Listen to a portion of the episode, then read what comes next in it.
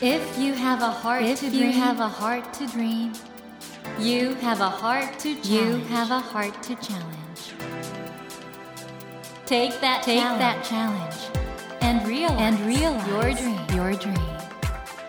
Dream Dream heart. Heart ドリームハート政教新聞がお送りします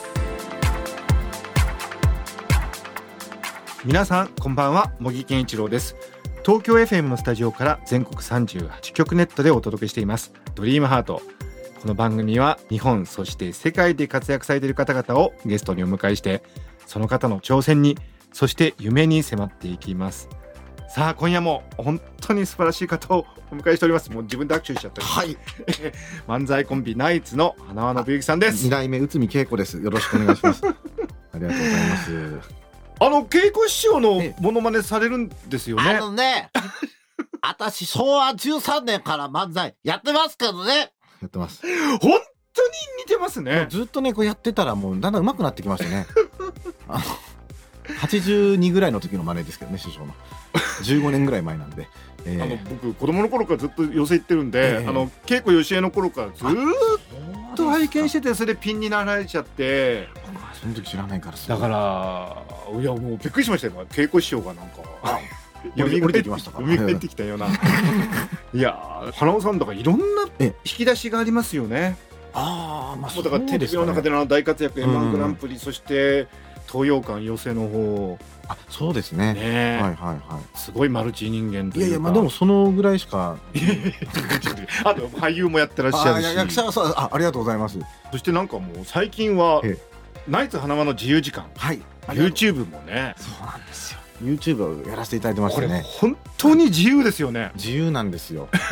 もうなんかもう好きなことをやれるのは楽しいいや僕あれびっくりなんですけど、ええあれ見てあこんなに実験みたいな感じでやったりしてそうますよねなんそうなんそうなんですよ。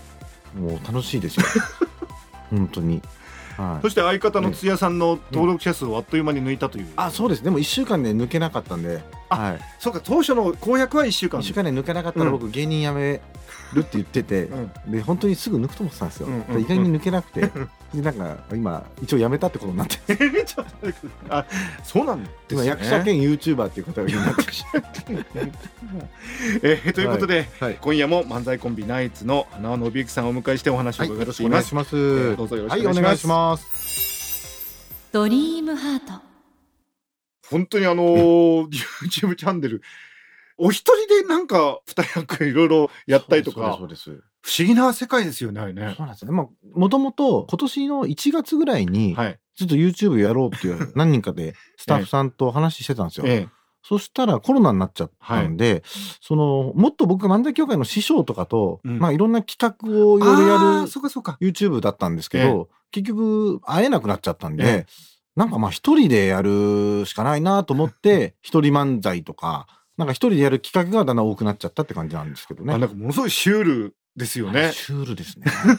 あれでだから一人で二役漫才やって、めちゃくちゃ面白いみたいにはい。コメント書かれるかなと思ってたら、はい。ほとんどが土屋さんの凄さが分かりましたね。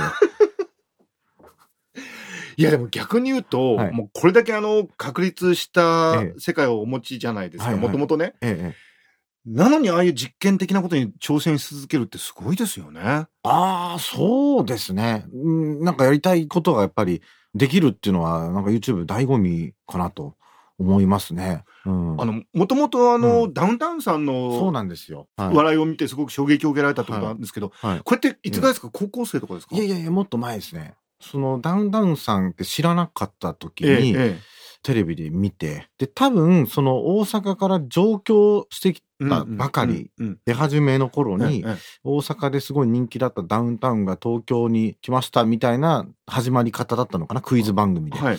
その時に松本さんが間違えちゃいけない回答で、うん。真面目なクイズ番組で間違えちゃいけないのにボケて、間違えちゃって、で、ちょっと変な空気になって、で、次第2問って間違えちゃいけないのにまたピンポン押しちゃって間違えちゃってそれで浜田さんがもうそれに対して怒って、で、第3問またやっちゃったんですよ。うん。そしたらそこにいる役者とか女優とかがちょっと変な空気になってきてて、うん。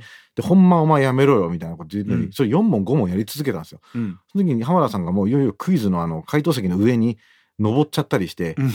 もうそのダウンタウンさんすっげえなと思って、で、だんだんでもそれが役者も女優さんもみんな笑うようになってきて、やっぱこいつらすごいわみたいになったとこが一番初めなんですよ、見てえて。でもそれは本当にいいところご覧になってますよねい。だから、うんもうダウンタウンが大御所になって、うんみんなが忖度してとか言うんじゃなくてもうみんな逆にもうこいつら何なんだっていうはい。もうそれだからもう揺れましたね。心が揺れたっていう感じですね。それ感動するなねなんじゃこの人と思って。それが一番最初に好きになったとこですかね。はで花尾さんはだからそういうダウンタウンの笑いを映画とか、い。うんうん。音楽とか芸術の世界までうん。高めたって言って評価されてるじゃないですか、うんやっぱりそういう思いで今ナイツの作品も作られてるいやいや、ですよね。そんな思いはないですけども、いやいやいや僕はそう思っまあやっぱりてうーん、なんか多分こう、わかりやすく言うと、まあ僕らの前の人とかは、安清はもう最高だった。とかみんな言うんですけど、その今例えば見ても、うんあんまわかんないんですよ。それなんでかっていうと、うんその安清師匠のうんことをみんなが当時は知ってて、うんで安師匠はこういうことをやって、うん要するに生き様をみんな見てたから、うんリアルタイムで。だからその人たちは見てて面白い。でだけど安師匠のこと知らない、もう何十年経って見ても、その生き様とかわからないじゃないですか。はいはい一緒に追いかけてないから。だから、その昔の漫才ってそういう、なんていうのかな、こう、何でも生き様にしちゃう漫才だった。うんまあ僕らもだんだんそうなってきたんですけど、だけどダウンタウンさんはそういうことを一切やらずに、なんか純粋にこの、ちゃんとしたネタに、ネタでうん、勝負したっていうとこが、うーん、なんかあの流れで急にやる人って多分いなかったでしょうから、あんまり。っていうとこがなんか面白かったんじゃないですか。僕らはもうそこから見てるので、単純に。ナイツさんといえばもう世間で名作との評価の高い野球ジュゲム、ええええ、リスナーの方も皆さん知ってると思うんですけど、野球の話をずっとされてるんですよね、野球の話をずっとしてるけど最後それが全部後でね伏線回収伏線が回収されていくって、はい、あれはもうなんかちょっと鳥肌が立つような、あのはどう思いつかえたんですか？ああいやもう単純にこう当てはめていくというか、うん、パズルみたいに言葉を。うん、はめていくっていうだけですね。でも発想が降りてきた瞬間ってあるんですか？あこれ後で後半で伏線回収してそうですね。だから、見せ方の問題だと思うんですよね。うんうん要するに漫才も何でも。はいはいだから、初めは、要するに言い間違いをずっとやってたんですよね、うんナイツって。うんうんそれで宮崎駿を調べましたとか、やってたんですけど、落語を調べましたっていうネタをなんか作ったんですよ。はいはいそれはなんか落語芸術協会のはい祭りで、なんかネタ作ってくれて、で、落語を調べたっていうヤホー漫才を単純に作ったんです。はい、そしたら、落語を調べたってなっても、うん、言い間違えるワードが、なんか真打ちとか、ななんか前座とか、あんまないじゃないですか。ええ。そうすると、なんか、まあ、とりあえずまんじゅう怖いとか、うん。ジュゲムとか、なんかそうぐらいしかないじゃないですか。はい。で、ジュゲムの、ジュゲム、ジュゲム5個の水ってうん。みんな知ってるじゃないですか。はい。だからあれの言い間違いをしようと思ってただ作ってたんですよ。うんうん。そしたらなんか後藤とか、うんなんか10ゲームとか 野球だなと思ったので、うんそこから見せ方として、はいじゃあ初めに野球の選手のやってたっていう見せ方にしたら面白いかなって思ったっていう感じですかね。なんか言い間違いにただするともったいないなと思ったんですよ、なるほどうん。そうそうそう。しかもあれ花輪さんがお客さん無視してどうしても野球の話がしたいっていうえキャラ設定にしてるところがまた面白いんですよえ、ね。そうなんですよね。だからあるぐらいまでこう、やりきる方が、まあ後でね、面白いかもしれないですね、あれは。うん。僕あれ最初に聞いた時びっくりしたんですけど、あのネタがすごいのは、ええ。何回聞いても面白いんですよね。ああ、なんか聞いても面白いですか、あれ。あー。僕おそらく今まで10回とか聞いてると思うんですけど、はい僕はもう、あんまりやんないですけどね。もうあれやんないですか？でもあれは、あの、たまにね、文鎮師匠の会とか、なんか、そういう、あの、ちょっと、え偉い人とかの会に呼ばれた時に、こういうのできますよっていう、文鎮師匠とかにアピールするためにやりますね。そうすると大体袖とかで、おいなんかいいネタやね、とか。あうん。そういう、あの、ちょっと。こう、落語家の人の会の時にあれ一番やりますね。ああ、そうかそうか、落語家さんにとってはちょっとね、そうそうそう。あの、その文鎮師匠関西ですけど、うんうんいわゆる東京の寄せとは落語とその漫才の、なんていうんですか、色物とその、違うじゃないですか、逆で。なんかね、ねやっぱりそうですね。まあ東京はね、やっぱりこう、どうしても、まあ上下とかないんでしょうけど、うん。定石って言って365日やってるのは、東京だと落語なので、ええ漫才は365日やってる公演はないので、そこがやっぱり東京よりも大阪の方が365日漫才やってますからね。うんうんそういう意味ではやっぱりまだ江戸の文化というか落語の方が好きな人が多いんじゃないかなと思いますけど。はい。作家もね芥川賞を取らなかった作家が帰って、例えば村上春樹さんみたいにノーベル賞になっちゃったりとかね。ええええそういうことよくあるんですけど、ええええあの、ナイツさんも M1 グランプリ結局優勝はしなかったんだけど、ねええ今考えてみるとね、えもう大御所じゃないえですか、ナイツさん勝したかったですけどね。そうですか？いや、やっぱ優勝はしたかったですけどね。で今はでももうだいぶそういうふうに思わなくなってきましたけどねあ。当時は、当時はね、やっぱそうですよね。でもご自身の中でやっぱりそのええ関西と東京の、ええええ特に漫才の成り立ちが違うから、はいなかなか東京の人勝てないんだっていうふうにね。よ。まあだからアンタッチャブルさんぐらいじゃないですか。うんうん要するにこう、テンションだと思いますよ、単純に。テンションの問題だと思いますね。やっぱテンション上がんないんですよ、東京の人って。そうですか。あテンション早いんですよ、上がるの、関西の人って。もう第一声からテンション高いんですよ。東京ってそうじゃないじゃないですか。そうですね。うん。なんでやねんっていきなり言わないじゃないですか。いきなりやねっ。ぱ関西の人すごいんですよね。えどうですか？今審査員っていう立場になられたっえええて、え M1 の見てるとどうですか？いやいや、まあ、だから、まあ、僕はでも唯一、ええその、唯一というあれですけど、こう、はい。優勝してないので、えうーん、だから、なんか、まあ、ある意味、こう、な一番、演者の方の気持ちで見れるかもしれないですね僕はもう3回出たので、で、サンドイッチマンも中垣も一発で優勝しちゃってるので、え。えなんか、演者の苦しみとか、毎年新ネタ持ってくる人の凄さとか、そっちの方にこう、割と心打たれちゃうというか、和牛とかも去年もそうでしたけど。あじゃあ優しい気持ちに。やっぱ一発で優勝しないとなかなか厳しいと思うんですああ、逆に一発目にやんないと厳しいんだ。厳しいです。我々はね、はいあの、ただ笑って楽しい気持ちになるだけなんですけど、ええええプロはええ、やっぱりそういういろいろ考えちゃうわけじゃないですか。だからその見てても、ただ笑うってだけじゃないんですよね。それがね、うん。そうなんですよね。うん。よくないんですけどね。よくない。いろいろ考えちゃうんですね。いろいろか、まあ考えちゃいますよね。それはもう職業病というかね、はいはい。っしょうがないですけどね。てことは、あの、うん純粋にもう、うんああ、笑って、ああ、面白いっていう気持ちにはなかなかなれないってことですか？いやいや、な、なりますけどね、うんもちろんなりますよ。普通に去年のミルクボーイなんかめちゃくちゃ笑いましたしね。うんうん、だから、その、やっぱこう、いろいろ構成とかね、はいそういうのは考えちゃったりして、見ちゃうんですけど、やっぱり構成考えちゃうんですね。考えちゃうんですけどね。ここはこうした方がいいんじゃないかとか。まあまあなんかそうですね。時間もうちょっと長い方が良かったんじゃないかとか。ああ、うん、なんかそういう気にしちゃいますね。ううん、そうそうそうそう。えー、森健一郎が東京 FM のスタジオから全国放送でお届けしているドリームハート。今夜も漫才コンビナイツの花輪信之さんをお迎えしてお話を伺っています。それにしても、あの、師匠、内海恵子さん、はいどんな師匠でした？ああ、いやー、まあでも、うん、まあいろいろだから、今思うと、うん年取ってきて言ったことは分かるようになってきましたけど。例えばどんな？例えば、うんもう何でもいいんだよ、漫才は。誰とでもできるよ、私はって言うんですえ、よ。そんなことおっしゃってました？結局、うん。だから僕の中でまだフリートーク、漫才とかっていろいろ分けちゃう癖があるんですけど、うん。音楽で言えばジャズなんだと。もうそこでぶつかるものが大事なんだって言うんですよ。かっこいいですね。なかなか今できないんですけどね。そんなのをやっちゃってね、クソ滑ることもあったわけですからね。僕らもね、若い時。だからそれは、うん、まだその域には行ってないですけど。僕あのーうん稽古師匠が確かあの、純子博士の純子師匠とってましたよ、一時期。やってたことありましたよ。僕あの、寄せしたで何回か見た気がするんですけど、はいはいあれもなんかフリージャズで、あれも最高に面白かったですよ。ねえ。はい。あれ、本当にやり続けてほしかったんですけど、うん。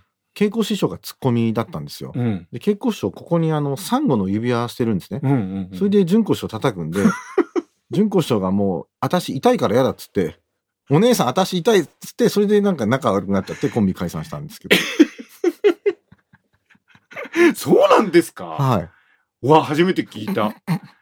あれ、貴重な講座だったなそういう意味においてはなあれ面白かった。で、その A、はい KB48 っていうね、うんうん要するに A が明日純子の A で、うん。うんうん。K が内海恵子の K で、うんうんで、B がババア、で、48がシワだらけっていうので、AKB48 っていうコンビやってたんですよ。いや、僕それで見ました、確かそうなんですよん。だから東洋館のこの、このあ今日の出演者のとこにうんうんうん AKB48 って書いてあるんです。それダメだろうと思って。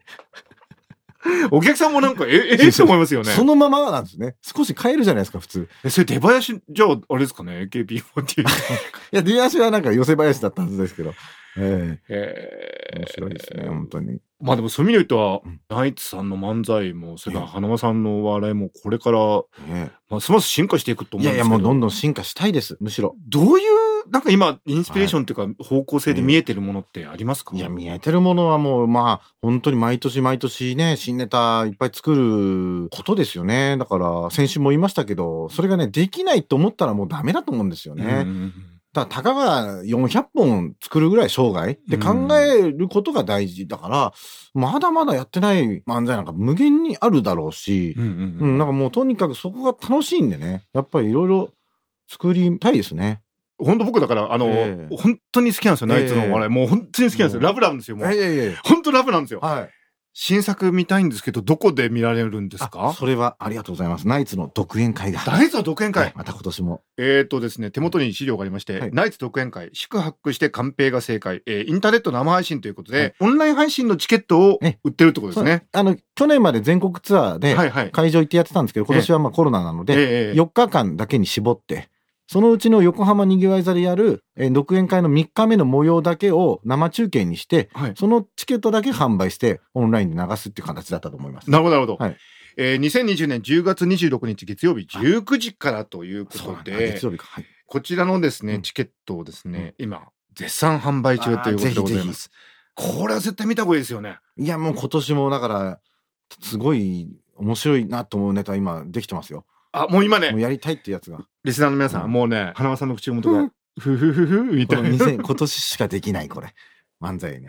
これ絶対見た方がいいですね。えー見ていただきたいですね、本当にぜひ。ぜひ皆さんお買い求めください。そして、これはあの、アーカイブ配信、見逃し配信もあるということなんで、チケットをお持ちの方はなんと、2020年10月27日火曜日、うん23時59分までご利用いただけると。ああ、すごいすごい。大丈夫ですよ、皆さん。うん大丈夫です。師匠ええ、すでにいろんなことをやってるんですけど、ええどういうことをこれからしていきたいですか？これはね夢挑戦。なんかよくね、ええ例えばこの漫才協会のためにね、うんいろいろやりたいとかってね、まあ言うんですけど、うんあの、まあできればね、うんやっぱり自分たちがやっぱりもっともっと、まあ単純に売れたいっていうのを思いの方が強くてね、これ以上売れるんですか？もっともっとやっぱり活躍して いくっていうことですかね。それですよ。やっぱりこう、なんだろう、やっぱ芸人なんでね、みんな。。うん。まあ、例えばでしょ、はい僕らがなんかものすごく、なんかでバズって、うん。100億円ぐらい、わかんないですよ。なんかうん入ってたとして、うんそれでね、劇場作ったとするじゃないですか。うんだけど、その作った劇場に出たいかって話なんですよ、芸人が。なるほど。そうじゃないかなって、やっぱ一人一人がなんかこう、意識を変えて、もっともっとみんながこう、自分が、自分がってなってくんないと、あんまり意味ないじゃないですか。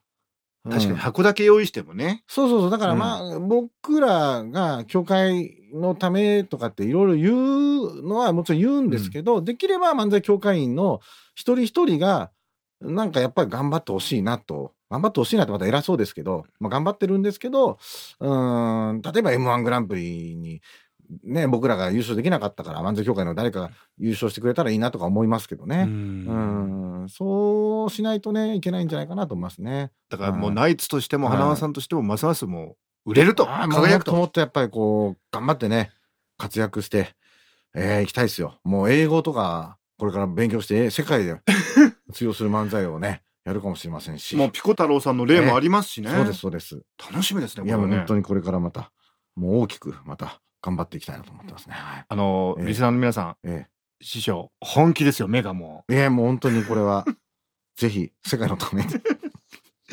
そして相方の土屋さんについては何か思いありますか、いや、もう、わかあの、僕がね、一生懸命ネタ作ってる間も、彼はずっと消しゴムサッカーという一人遊びしてるので、そのなんか、奇妙な遊びのやってる消しゴムサッカーの YouTube をぜひ皆さん見ていただきたいなと思いますけどね。はい、あの、こちらの YouTube チャンネルも、そして、もちろん、あの、花輪さんの自由時間というね、あありがとうございます YouTube もね、これも。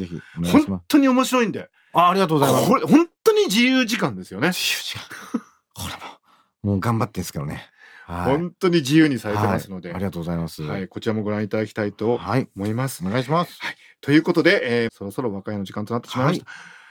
本当にあの花さん僕大好きです。いや。本当に。ここで別に愛の告白してもしょうがないんですけど。まあちょっと、の脳の話ね。ああ脳の話。じゃあまたぜひ今度。えーまた、今度脳の話中心にね、はい。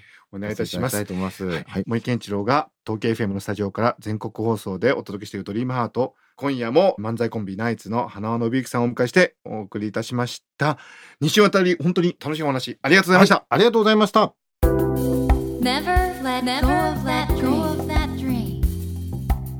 Never forget never that forget heart to that heart to challenge. Dream heart. 茂木健一郎が東京 FM のスタジオから全国38局ネットでお届けしてきました「ドリームハート。今夜も漫才コンビナイツの花輪信之さんをお迎えしました。皆さんいかがでしたでしょうか？ねえ。これだけ売れてももっと売れたいんだと。もっと芸人として輝きたいんだっていう花輪さんの積極的な気持ちってすごいなと思いましたしまたね毎年あれだけの数の新作を書いてるんだけどその新作がさらに進化していく。まあだから本当ナイツといえばあのヤホー漫才とかねああいうもので大ブレイクされてるんですけどこれから一体ね花輪さんの頭脳からどんな新しいナイツの笑いが出てくるのか本当楽しみで。僕はあの独演会のオンラインぜひ見たいと思ってるんですけどこれからもナイツの笑いの進化をずっとずっと見ていきたいなと思いました。さて番組では毎週3名の方に1000円分の図書カードと番組特製のエコバッグをセットにしてプレゼントしています。私模擬に聞きたいことや相談したいこと番組の感想などお書き添えの上ドリームハートのホームページよりご応募ください。お待ちしております。そして250を超える配信番組が聞けるラジオアプリオーディでドリームハートの番外編番組模擬健一郎のポジティブ脳教室を配信中です。ぜひ聞いてみてくださいね。さて来週のお客様は BBC ラジオの DJ であり日本の音楽にも造形が深いイギリス音楽シーンのインフルエンサーニック・ラスコムさんをお迎えしお話を伺っていきます。どうぞお楽しみに。